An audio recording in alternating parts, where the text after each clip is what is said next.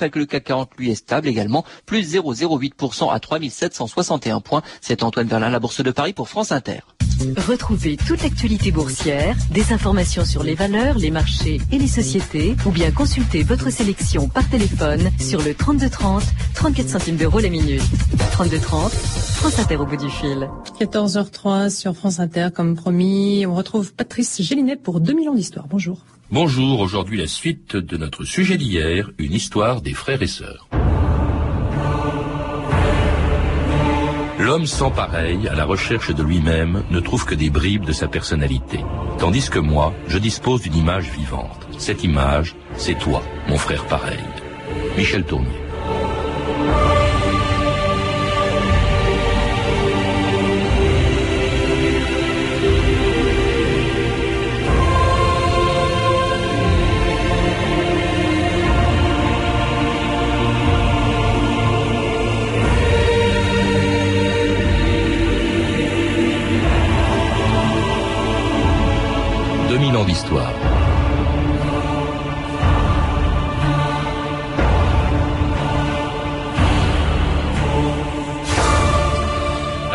Liberté et l'égalité, la fraternité, on le sait, est une des trois vertus de la République. Il s'agit là bien sûr d'une fraternité symbolique et sans lien de sang, mais elle montre bien à quel point les fratries sont considérées comme des modèles à suivre, même si dans la réalité, les rapports entre frères, entre sœurs ou entre frères et sœurs peuvent être aussi bien faits d'amour que de haine ou de jalousie. Ils dépendent d'une quantité de critères, du rapport avec les parents, de l'âge et du rang qu'on occupe dans une fratrie, ou encore du statut qui a longtemps privilégié les garçons par rapport aux filles, et, dans les héritages, les aînés aux dépens des cadets. Et quand il s'agissait d'hériter d'une couronne, on comprend l'amertume des cadets de famille royale, comme ce pauvre Philippe, duc d'Anjou, et frère cadet de Louis XIV. Pour être roi, il suffit d'être le fils de Louis XIII et de naître le premier. Mon frère aîné est roi, mais mon frère est moins futé que moi. Si je le dis, je suis déculotté et fouetté. C'est le roi. Un roi a toutes les qualités. Mon frère a toutes les qualités. Il est secret, prétentieux et sournois. Il méprise la terre entière. C'est le roi. Monsieur le duc d'Anjou, à genoux. Demandez pardon à Louis. Et à Dieu d'avoir insulté le roi. Et pour que la leçon ne soit pas oubliée, et lanière Encore. Monsieur le duc, offrez votre petit cul aux lanières. Didier Léette, bonjour. Bonjour. Alors dans les rapports entre frères et sœurs, euh, dont vous nous avez déjà parlé hier et dont vous venez d'écrire l'histoire dans, dans un livre, vous rappelez euh, dans un chapitre à quel point, euh, dans le passé en tout cas, les rapports euh, dans une fratrie entre frères et sœurs peuvent dépendre de la façon dont est transmis l'héritage. C'est bien souvent pour des problèmes d'héritage qu'il y a de très graves problèmes dans les dans les familles. Or, euh, ce statut des, des héritiers a beaucoup changé avant Louis XIV, hein, on vient d'entendre, et jusqu'au XIe siècle, à la mort des parents, bah, le patrimoine était également partagé euh, par les frères, pas par les sœurs, hein, mais par les frères. Oui, alors c'est-à-dire que faire de l'histoire et essayer d'avoir une, profondeur historique, effectivement, ça, oblige à, avoir une grande évolution dans la mesure où le, but euh, était de, de prendre les 20 siècles, je dirais, d'histoire occidentale. Euh, on, voit bien qu'il y a une sorte de, on va dire pas une rupture, ce serait un peu, un peu exagéré, mais en tout cas une évolution assez sensible à partir du 9e, 10e, 11e siècle. C'est-à-dire avant ces siècles, disons, du centre du Moyen Âge, en gros, on peut dire que les filles sont relativement exclues, mais elles le sont beaucoup moins qu'elles le seront plus tard. Et l'héritage, en revanche, euh, est partagé entre les frères, quel que soit d'ailleurs enfant naturel ou enfant légitime, tout ça n'a pas d'importance. Quand Quel- Clovis meurt, quand Charlemagne Voilà. meurt, ce sont Clovis ces enfants meurt. qui se partagent l'empire ou, le royaume. Tout à fait. Clovis meurt en 511. Eh bien, euh, le- il a quatre enfants au moment où il où il décède. Euh, eh bien, ses enfants se partagent. Alors, bien sûr, ça représente des inconvénients quand on est roi, parce que ça, c'est une des faiblesses hein, des, des Mérovingiens, c'est-à-dire c'est la partition de plus en plus forte euh, de la Gaule en différentes euh, régions, euh, Neustrie, Austrasie, euh, Provence, Aquitaine, etc. Et bien sûr, ça représente un, danger. Et puis à à partir du, on va dire 9e, 10e siècle, déjà dans les milieux aristocratiques, et ensuite dans les milieux, dans les couches un peu plus, euh, un peu plus populaires, se met en place très progressivement ce qu'on appellera plus tard la primogéniture, hein, le, le- le- le- c'est-à-dire la- l'avantage donné à l'aîné. Ça, c'était pour éviter peut-être justement la parcellisation du patrimoine, mais alors évidemment, ça défavorise euh, les autres, euh, c'est-à-dire par exemple les, les cadets. J'ai appris en, en vous lisant l'origine, l'étymologie du mot cadet qui vient du gascon capdet qui veut dire chef de bande. Et justement, la plupart des cadets, comme ils n'avaient pas le patrimoine, puisqu'ils n'héritaient pas du patrimoine, eh ben ils allaient euh, euh, à l'aventure, euh, servaient de mercenaires, et partaient en croisade, par exemple. Tout à fait. Alors les, les, les cadets sont souvent ceux qui ont le, peut-être le plus marqué les aventures dans l'histoire. Alors on les voit partir effectivement en croisade. On peut penser par exemple aux deux, à deux frères cadets duc de Normandie, du duc de Normandie, hein, qui sont Tancred et Robert Guiscard, qui ont conquis, qui ont conquis la Sicile au XIIe siècle. Euh, les cadets, effectivement, euh, étaient les laissés pour compte un petit peu du système d'héritage à partir, donc je vous le dis, du 11e, 12e siècle. Et à partir de là, on a de très nombreux cadets euh, qui sont, qui occupent la, la, oui, les, premières places dans, l'histoire. Ça, c'est tout à fait, tout à fait essentiel. Alors, quand ils n'étaient pas, quand ils partaient pas en croisade ou à l'aventure dans, des guerres comme mercenaires, ils, ils devenaient aussi, c'était une tradition, on les réservait dans la noblesse, en tout cas, au clergé. Hein, le cardinal de Ré, c'était le deuxième des Gondis, ben, il était venu cardinal alors qu'il n'avait pas du tout la foi, qu'il avait des quantités de maîtresses. Mhm. Hein, on, les envoyait dans les ordres. Voilà, donc effectivement, l'aîné, la plupart du temps, reprenait le patrimoine euh, du, du, du, père. Hein. Et puis les autres, ben, qu'est-ce qu'ils avaient? Ils avaient parfois ce qu'on a dans les milieux royaux, ce qu'on appelle des apanages. Hein, les apanages, donc c'est la partie, les parties du royaume qui sont données aux, cadets.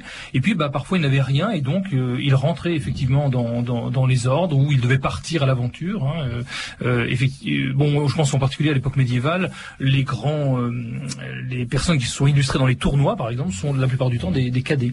Alors bon, ça, ça également, les paysans, par exemple, c'était, c'était dans le monde paysan, c'était pareil. C'est l'aîné qui héritait, sauf qu'il y avait un système qui permettait justement d'éviter, euh, de léser euh, les cadets. C'était, vous dites-vous, la frérèche.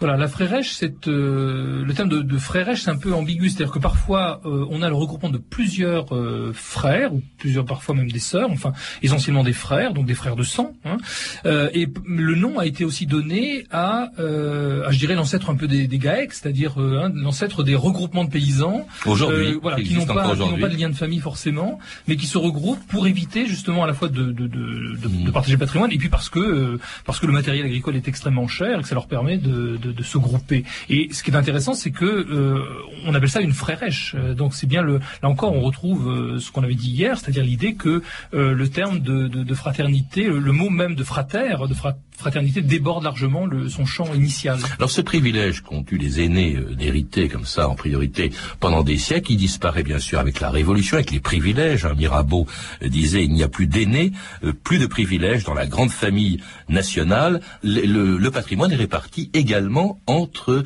euh, les frères, les sœurs. Il y, a, même, je crois, eu à un moment donné, on est revenu en arrière, puis on a retrouvé même les enfants illégitimes.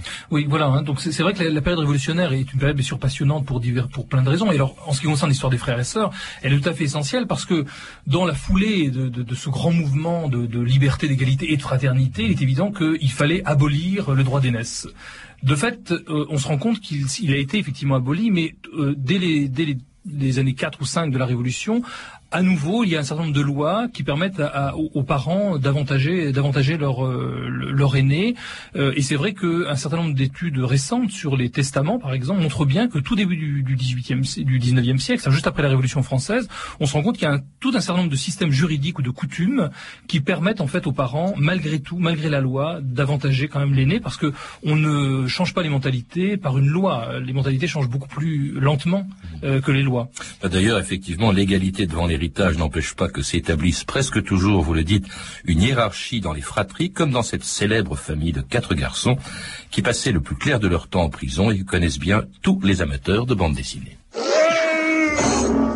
Avril, il n'y a pas de doute, t'es vraiment le plus bête de nous quatre. C'est moi le cerveau ici, passe-moi la lime. Avec une seule lime, on s'en sortira jamais, Joe. Et cet imbécile d'Avril n'a même pas commencé. Tu risques la prison si tu enlèves tes chaînes. Imbécile Enfin libre. Hmm, mauvaise nouvelle, Jolly. Les Dalton se sont évadés. Allez, Jolly, il faut rattraper ces maudits coyotes.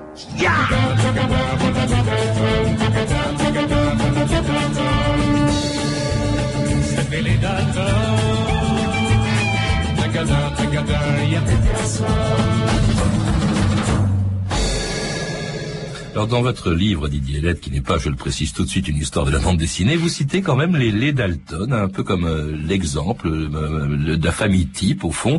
Euh, ils se ressemblent de visage, mais sont très différents de taille et, et, et de caractère. Et puis alors ils ont un chef, on l'a entendu, c'est Joe.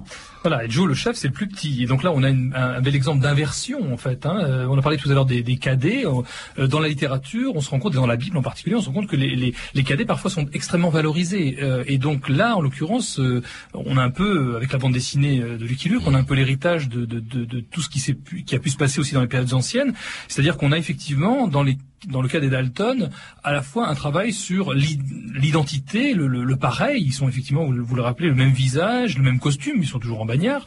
Et mais d'un autre côté, euh, effectivement, la taille est différente. Ils sont toujours d'ailleurs alignés hein, euh, de manière, euh, de manière, enfin, en fonction de leur taille. Il y a un imbécile aussi. Il y a ah, la famille, c'est le dernier. C'est le plus grand, mais c'est le dernier.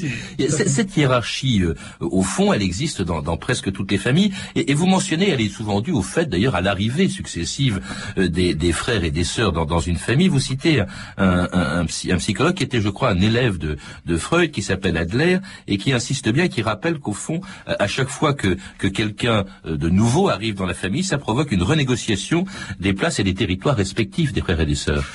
Oui, une renégociation identificatoire, comme disait euh, Alfred Adler. C'est Alfred Adler, effectivement, c'est un disciple au départ de, Freud, et puis euh, à partir de 1911, en fait, il se sépare du maître parce que euh, lui, en particulier, bon, il écrit un ouvrage en 1927 qui s'appelle Connaissance de l'homme, et en particulier, c'est vraiment le, premier à, à mettre l'accent, chez les psychanalystes en tout cas, mettre l'accent sur l'importance dans la construction du sujet, l'importance de la place dans la fratrie.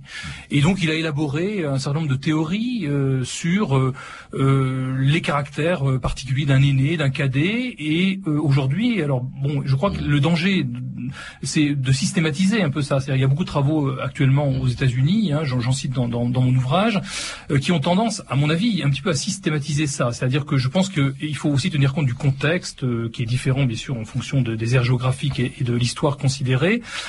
sans déterminisme, il est évident qu'il y a des caractères quand même chez l'aîné, aussi en fonction d'appartenance à une fratrie unisexuée, à une fratrie euh, une fratrie mixte, etc. Enfin bon, il, il, se sent, dit Adler, il se sent détrôné quand, le, quand le cadet arrive. Inversement, le cadet passe son temps à faire la course pour essayer de, rattraper l'aîné.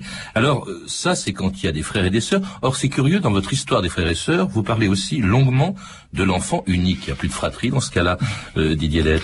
Oui, alors c'est pas par provocation, mais je crois qu'il me paraissait fondamental, après la lecture, euh, moins des historiens d'ailleurs ici, je, je, je, le confesse, que des psychanalystes, euh, après ces, ces, lectures de travaux tout à fait passionnants, euh, je parlais hier de, de Jean-Pierre Almodovar en particulier, de, de, ce psychanalyste, il me semble effectivement que euh, il parle lui d'expérience fraternelle et un fils unique a une expérience fraternelle. C'est celle effectivement d'être seul et éventuellement de, de, de s'inventer, c'est-à-dire dans son imaginaire, donc de s'inventer des, des, des, frères et sœurs.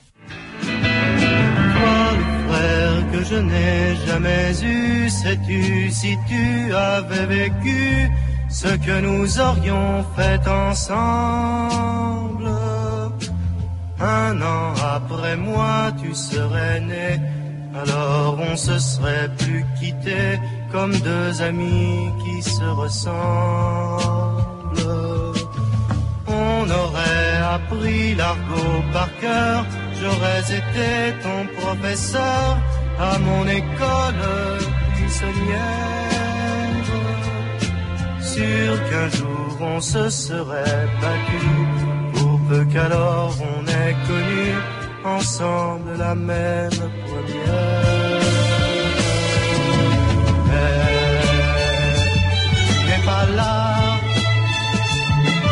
La faute.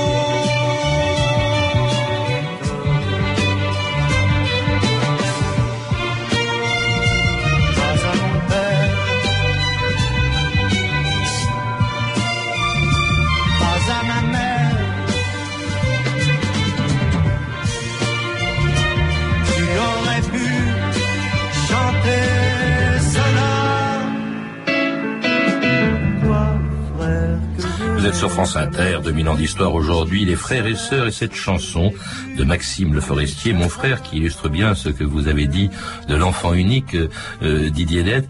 Euh, c'était l'enfant choyé quand même. évidemment, la solitude, c'était quelque chose de terrible. Et en même temps, c'est sur lui que se reporte toute l'affection euh, de la famille, lui seul. Ah oui, bien sûr. Si, si, si l'enfant unique disparaît, surtout dans les milieux aristocratiques où il y a un héritage à transmettre, il est évident que là c'est le drame. Hein. Donc euh, d'ailleurs c'est très fréquent dans les dans les récits de miracles par exemple ou dans les dans un certain nombre d'histoires exemplaires. Souvent d'ailleurs on, on un fils unique parce que euh, justement lorsqu'il meurt et lorsque les parents par exemple prient le saint ou la Vierge pour qu'il ressuscite, bon, il est évident que là euh, ça, ça, ça prend une, dimension dramatique parce que c'est le seul mmh. et qu'évidemment si c'est l'extinction d'une lignée totale si s'il ne peut pas ressusciter. Donc on a beaucoup joué. Tout se reporte sur lui. Bien sûr, on a beaucoup joué là-dessus. Oui. Puis il a un modèle, vous citiez justement les écrits, il a un modèle, c'est Jésus, en principe, parce que euh, certains disent qu'il a eu des frères. Oui, alors bon, euh, oui, a priori c'est un enfant unique, hein, je, je, rassure les, les auditeurs, euh, mais de fait, bon, vous savez, l'évangile de Matthieu évoque euh, vraiment très très brièvement euh, des frères de, Jésus et puis surtout les écrits apocryphes. Hein. Les,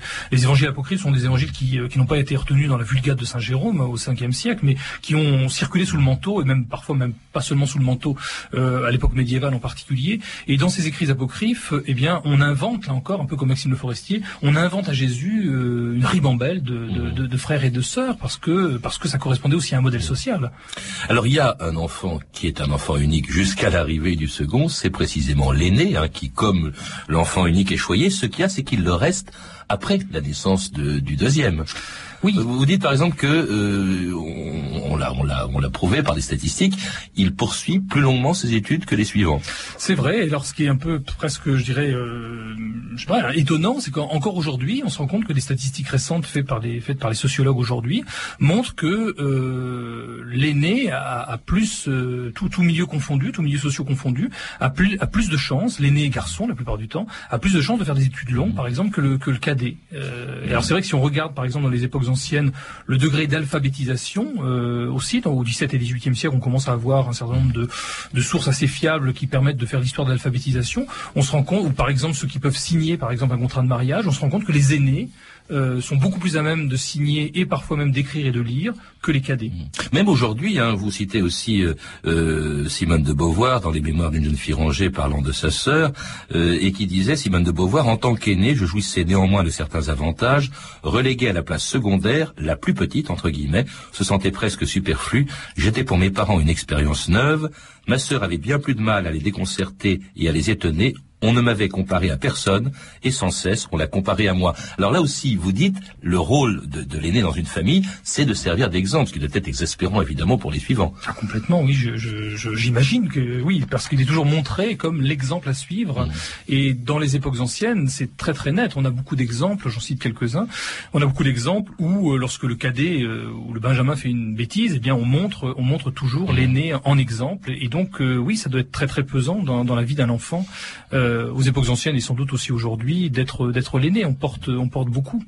Et il peut même, dites-vous, déterminer la carrière des, des suivants. Par exemple, dans, dans l'histoire sinistre des, des, frères Kennedy, euh, quand l'aîné est mort, celui sur lequel on comptait pour faire de la politique, mhm.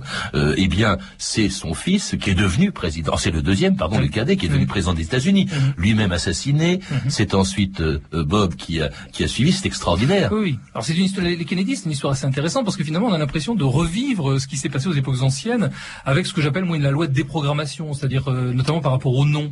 Lorsqu'on donne un nom à l'aîné, eh bien, on sait très bien que comme il y a de très grands risques qu'il décède, eh bien, euh, on lui donne à la fois un nom et parfois un nom qui, euh, qui finalement est un nom qui va le destiner à une certaine, à une, carrière. Mmh. Et puis, lorsqu'il meurt, eh bien, le cadet est obligé d'endosser tout l'itinéraire, le, social mmh. prévu par l'aîné.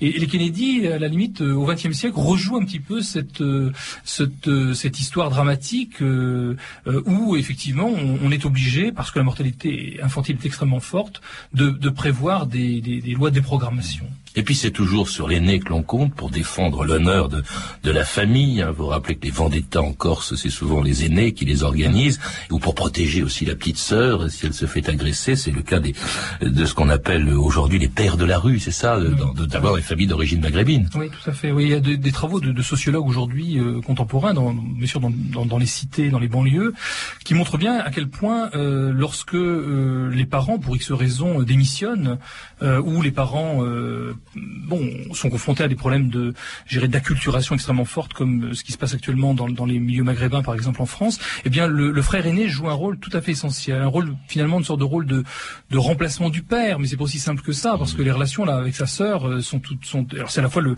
oui le gendarme, hein, le gendarme de la petite sœur dans, dans, dans, ces milieux, et il y a de très belles études de sociologie qui viennent, je crois, euh, compléter euh, tout à fait de manière très utile euh, ce qu'on peut dire en, tant qu'historien. Alors cela dit, le cadet ou la cadette n'est pas forcément non plus un laissé pour compte. Par exemple, vous vous rappelez que dans la Bible, c'est souvent le, le, cadet qui a, une, qui a, une, image plutôt positive. Par exemple, c'était Abel, tué par Cain, son aîné. Hein, mhm. C'était c'était Abel.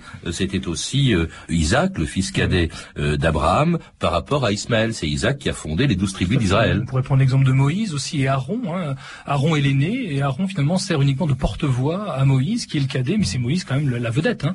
Euh, donc ça c'est intéressant, c'est ce que moi j'appelle le, phénomène de, de, de compensation imaginaire, c'est-à-dire comme si finalement parce que dans la réalité sociale, le cadet euh, jouait un rôle moins important, pour les raisons qu'on a rappelées tout à l'heure, eh bien dans la littérature, dans les sources de l'imaginaire, euh, on donnait au cadet euh, une place beaucoup plus importante. Et, dans la Bible, c'est le cas. Si on lit le Deutéronome, il est évident que l'aîné est avantagé. Or, on se rend compte qu'il y a un renversement du rôle dans la, du, rôle de, dans la fratrie dans la Bible. C'est très net. Et puis il y a les autres, hein, les, les Benjamins, dont le nom, dites-vous, vient aussi de la Bible. C'est le dernier fils de Jacob. Ça voulait dire fils de bon augure. Hein, c'est ça de Benjamin. Voilà, parce que lui, lui, sa place dans la famille, euh, lui, ouais, si c'est euh, si c'est une dernière. Alors, on, on connaît pas grand chose. Alors c'est vrai qu'on connaît un peu les contes et les mais on pense au petit poussé toujours quand on mm. parle du Benjamin. Et c'est vrai que le petit poussé, voilà un bel exemple, un bel exemple de d'enfant extrêmement valorisé puisqu'il sauve, il sauve la fratrie. Hein, c'est lui qui, qui, qui, joue un rôle, un, rôle essentiel. Alors le rôle aussi dans les rapports frères-sœurs, c'est le rôle, vous insistez beaucoup dessus, le rôle des parents, leur attitude vis-à-vis des enfants. Et vous citez en exemple un cas tragique, un cas épouvantable en 1933, un fait divers horrible. C'était les deux sœurs, deux domestiques, deux sœurs papins, deux domestiques qui en 33 assassinent euh, leur maîtresse au Mans. Euh, qu'est-ce qui s'est passé là pour le rôle des parents et les rapports entre ces deux sœurs? Oui, alors bon, c'est un, cas qui a des bon qui était un cas relativement connu. On est en février 1933, on est au Mans, dans la ville du Mans, et deux sœurs, les deux sœurs Papin, euh, Léa et Catherine, je crois me rappeler Catherine, sont donc Christine, Christine peut-être, voilà, sont deux sœurs qui en fait assassinent dans des dans des conditions absolument atroces, assassinent leur leur maîtresse. Elles étaient bonnes. Bon, on sait que Jean Jean Genet en a fait une, pièce de théâtre qui s'appelle Les Bonnes, et elles ont une relation éventuellement incestueuse entre elles. Enfin, c'est ce que c'est ce que montre euh, Les blessures assassines, le film qui a été tiré de cette chronique. Mais il est évident qu'il y a eu là, euh, il y a eu des problème dans l'enfance, notamment le père aurait aurait peut-être abusé de la sœur aînée, hein, d'une troisième sœur, et donc les, les, les deux sœurs euh, se, sont voilà sont repliées sur elles-mêmes, euh, ce sont et, et c'est une des explications. Jacques, Jacques Lacan qui avait travaillé aussi sur ce cas en, en donnait cette explication. Et elles sont séparées, euh, elles sont condamnées, elles sont séparées, l'une est en prison et ne peut plus voir sa sœur.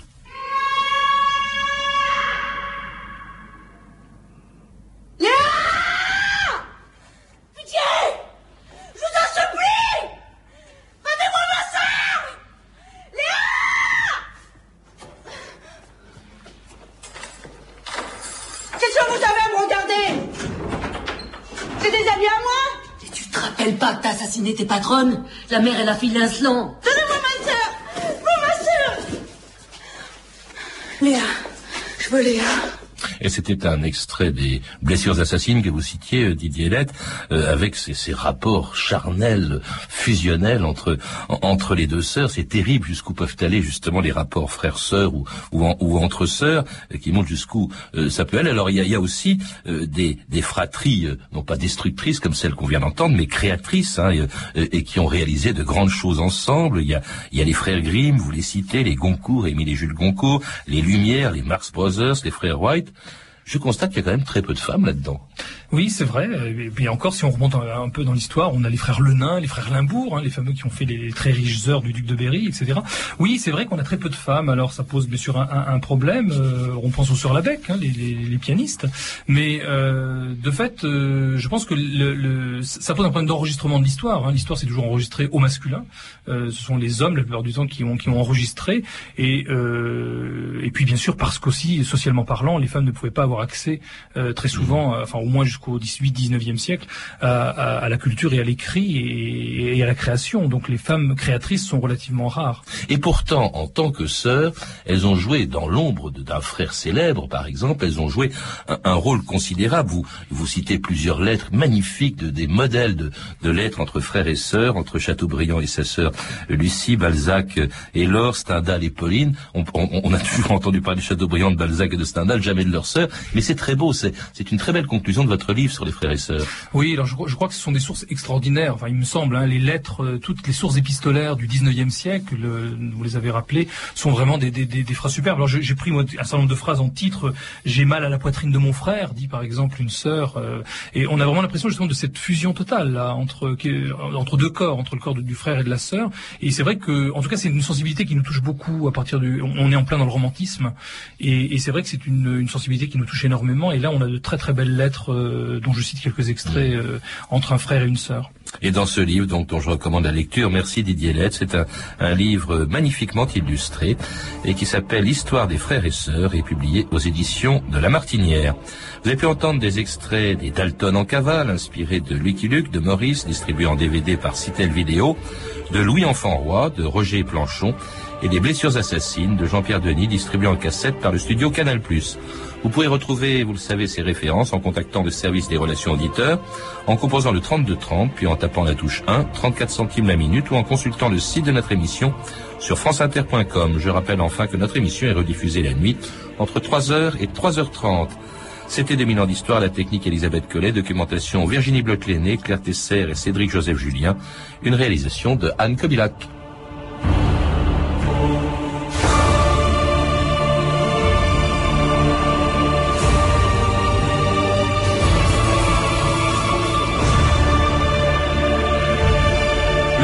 De la semaine prochaine, lundi, la plus grande partie d'échecs de l'histoire, le match Spassky-Fischer en 1972.